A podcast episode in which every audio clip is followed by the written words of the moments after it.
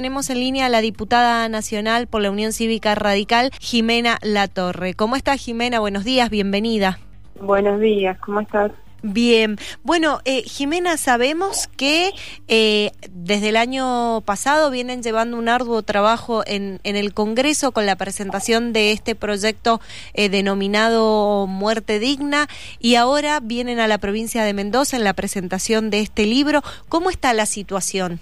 Bueno, como bien decís, desde noviembre del año pasado presentamos junto a Alfredo Cornejo un proyecto que busca regular la eutanasia, lo llamamos de buena muerte porque eso es lo que significa la palabra eutanasia, ¿no? Buena muerte. Eh, este Esta semana, el jueves, a las 7 de la tarde, en el SICU, predio de la Universidad Nacional de Cuyo, se va a hacer la, vamos a hacer eh, la presentación del libro de Pecas Soriano. Pecas es un precursor de, la legalización de la regulación de la eutanasia en Argentina hace más de 25 años que se dedica a estudiar y a, participar en foros y en, charlas al respecto. Es, él es médico con un doctorado en bioética de la provincia de Córdoba y también viene participando en el trabajo legislativo desde otro lugar porque ha trabajado en el proyecto que se presentó luego del nuestro por la diputada Esteves de Frente de Todos, así que viene trabajando activamente en el tema y ahora ha escrito un libro que se llama, como bien decía vos, Eutanasia, eh, Morir con dignidad en la Argentina, Verdad Utopía. Eh, y, justamente el título viene a colación de esto, de que hoy tenemos una ley de muerte digna, pero en realidad no, no es eh, una ley que, permita el derecho a recibir ayuda para morir, sino lo que algunos llaman eutanasia pasiva, es decir, la posibilidad de rechazar la asistencia a los tratamientos eh, que mantienen con vida a una persona pero no la posibilidad de pedir ayuda y recibir esa ayuda para morir en los casos en los que, bueno, no hay reversibilidad, no hay posibilidad de curación y tampoco hay posibilidad de que la medicina paliativa alivie los dolores o los sufrimientos o el estado de, indignidad que sufre la persona. Claro, eso, eso, eso te iba a acotar, que decimos, bueno, sí, existe la ley, está presente, pero en realidad de acá a, a que esta a que esta persona, este paciente, eh, muera, eh, hay agonía. Entonces hay un, hay un sufrimiento hay un sufrimiento camino hacia la muerte. Hay un hay una muerte bastante indigna, paradójicamente con, con lo que el título de la ley vigente, ¿no? Eh, porque se queda a mitad de camino y esta posibilidad de que sea asistido para morir sin dolor, sin sufrimiento Hoy en Argentina no existe. Este desconectar al paciente eh, o quitarle tratamiento o quitarle la asistencia eh, respiratoria o de alimentación o de hidratación, significa que el paciente va a morir por el curso natural de las cosas luego de que se le quite esta asistencia, pero sufriendo, con una agonía, como decís. Y eh, creemos, sin lugar a dudas, estamos convencidos quienes peleamos por legalizar este derecho en la Argentina, de que de la misma forma en que elegimos cómo vivimos y siendo la muerte una fase más del proceso de la vida, tenemos el derecho a elegir cómo morir. Exactamente, sí. Por ahí en, en, algunas entrevistas que ha brindado el doctor eh, Carlos Peca Soriano, que ya lógicamente está hablando acerca de, del libro, hay algo muy, muy interesante que dice, en realidad nunca nos ponemos a hablar acerca de la muerte, porque nadie quiere hablar de, de la muerte.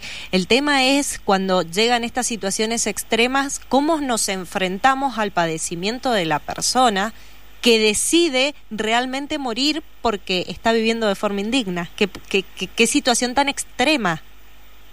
Sí, es buena tu óptica, ¿no? Porque eh, normalmente quienes se oponen o, quienes eh, son detractores del de, reconocimiento de este derecho son quienes no están en esa situación de sufrimiento o de padecimiento o de ser pacientes una enfermedad degenerativa, de ver cómo progresivamente van perdiendo posibilidad de moverse, de valerse por sí mismos, de, disfrutar y de vivir la vida, que de eso se trata, ¿no? La Corte Interamericana de Derechos Humanos ha dicho que vida digna es la vida vivible. Entonces, ¿qué, qué pasa cuando esto ya no es así?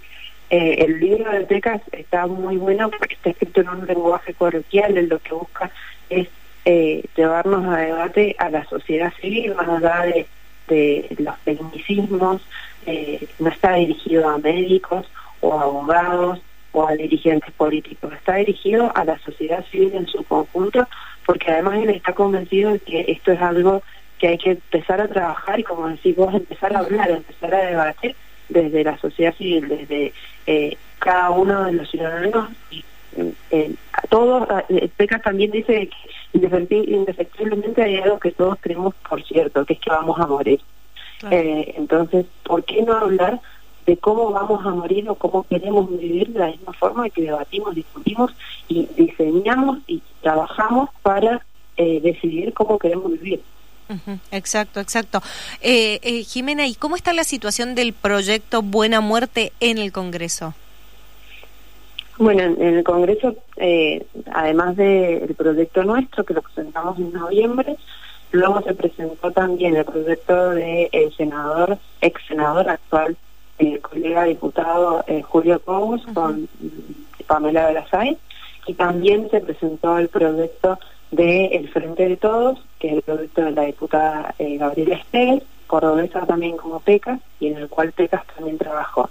Así que hay una transversalidad, creo que eh, desde los distintos espacios políticos y partidos hay detractores y, y quienes estamos a favor de la legalización de este derecho, pero creo que somos eh, un número importante. Y estamos trabajando al respecto para que esto se, se regule en la Argentina y por eso eh, por ejemplo, yo, siendo de un espacio político distinto al de la, un frente político distinto al de la diputada eh, Gabriela Esteves, voy a en Mendoza a presentar el proyecto con PECAS que trabajó con él. En esto no no hay partidismo, no, no hay recelos ni, ni competencias políticas, porque se trata de reconocer derechos y de regularlos de cara a la ciudadanía. Así que en ese sentido espero que podamos seguir poniéndonos de acuerdo hay, hay pocos temas en los que nos ponemos de acuerdo, lamentablemente, pero bueno, creo que por suerte este va a ser uno de ellos. Bien, justamente hablando de, pocos temas en los que en los que se ponen de, de acuerdo,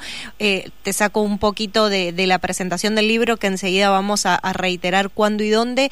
Hay una discusión que se está llevando a cabo que tiene que ver con la segmentación tarifaria, que de hecho viene con, con demoras. ¿Qué es lo que está pasando en el en el Congreso con esta situación?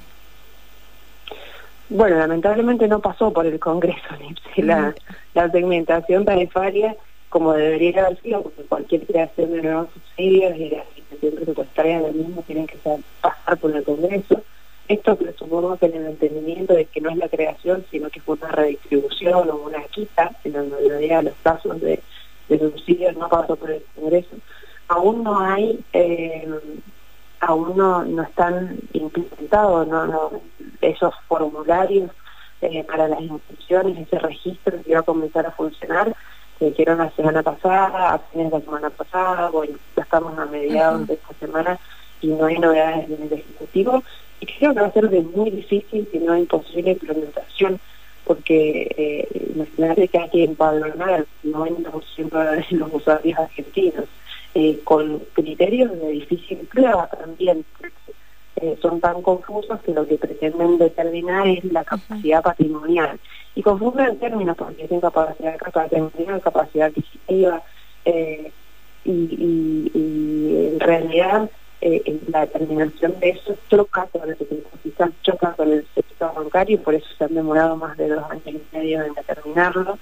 Eh, y además, en el caso de que lo que quisieron determinar es la capacidad de ingresos o, los ingresos de, cada grupo de usuarios. Grupo usuario me refiero porque el usuario no es una persona, sino la mayoría de los casos ese medidor en el que puede vivir una familia de cuatro o cinco personas. Entonces, por eso se identifican los usuarios, los ingresos de ese, de ese núcleo. Eh, sabemos que en Argentina más del 40% de la población laboralmente activa está dentro de la informalidad. Entonces, claro. eh, se necesita complicando la implementación de una medida innecesaria porque eh, en realidad el, Estado tiene que concentrarse en ayudar a aquellos que no pueden pagar el valor real, el costo real de un servicio. Y en este caso, esos, esa población vulnerable, eso que se llama demanda vulnerable, ya está identificada. O sea, aquellos que reciben el IFE, aquellos que reciben aguate, eh, están totalmente identificados por ANSES. Entonces, creo que lo que había que hacer era eh, perfeccionar el sistema de tarifa social federal y no tratar de salir a encontrar ricos, eh, que va a ser muy dificultosa la tarea para un Estado que no tiene mucho tiempo para implementar esto porque el ritmo de subsidios es creciente y es creciente porque la inflación es creciente, entonces los costos de la prestación de los servicios van todos los días eh, actualizándose. Sí, aparte, en otro de los de los segmentos de, de, los lugares donde hubo mucha discusión tienen que ver también dentro de esta de, esa, de esta segmentación eh, eh, tarifaria el tema de los de las propiedades y, y, el debate que se viene entre propietarios e inquilinos. Más allá de todo lo, lo que estabas explicando, porque al, al, lío que hay con la ley de alquileres se le suma ahora qué es lo que va a pasar entre propietarios e inquilinos con la nueva segmentación. Claro, a ver, si dijeran en este formulario, que todavía no lo conocemos, si dijeran, bueno, usted para seguir gozando del beneficio tiene que probar que el inmueble no es suyo, que en el inmueble que a usted le alquila no vive el propietario, que vive usted, y por lo tanto no entra dentro de las causales de exclusión del beneficio, que es tener más de, tres inmuebles, tiene que ser el inmueble que habita el titular del beneficio, y bueno, ¿cómo se prueba eso? Se prueba con un contrato. Lo que pasa es que el oficialismo tampoco se digna a tratar la ley de alquileres. Nosotros pretendíamos que se tratara la modificación esta semana. Ellos no están de acuerdo, no van a, aportar al número para llegar a la sesión. Por lo tanto, se cayó esa sesión. Lo cierto es que el mercado está de alquileres está totalmente contraído, retraído y eh, muchos alquileres no están blanqueados, digamos así. Eh, hay una realidad que no pueden desconocer, hay alquileres disfrazados de otras cosas, de otros contratos, como un comodato, por ejemplo. Eh, entonces, ¿qué va, ¿qué va, a hacer el Estado? ¿Va a ser connivente recibiendo pruebas de alquileres que no son tales porque se hacen de esta forma para evadir la ley vigente, otra ley vigente y, y, para evadir también eh, la obligación de tributar sobre esto, eh, creo que en, realidad como el único, o el único no, el, el problema central de todos estos problemas tangentes es la inflación y el oficialismo no lo puede solucionar, va intentando tapando, tapar el sol por un dedo, con un dedo con cada uno de esos, de esos problemas que van surgiendo, como este, por ejemplo. Exacto. Bueno, eh, diputada Jimena, muchísimas gracias por esta comunicación y si puede repetir cuándo será la presentación de, del libro de Peca Soriano. Vamos a estar el jueves a las 19 horas en el CICUM, en la Universidad Nacional de Cuyo, presentando este libro. Esperamos que, la gente se entusiasme y, vaya a interesarse y a interiorizarse de esto. Peca eh, es, como todo cordobés, muy didáctico, muy divertido a la hora de hablar, de expresar, muy, va a ser una charla y una presentación seguramente muy amena porque él es así, así que esperamos que vaya la mayor cantidad de gente posible. Bien, muchísimas gracias. Gracias a ustedes, que tengan lindo día. Igual, hasta luego.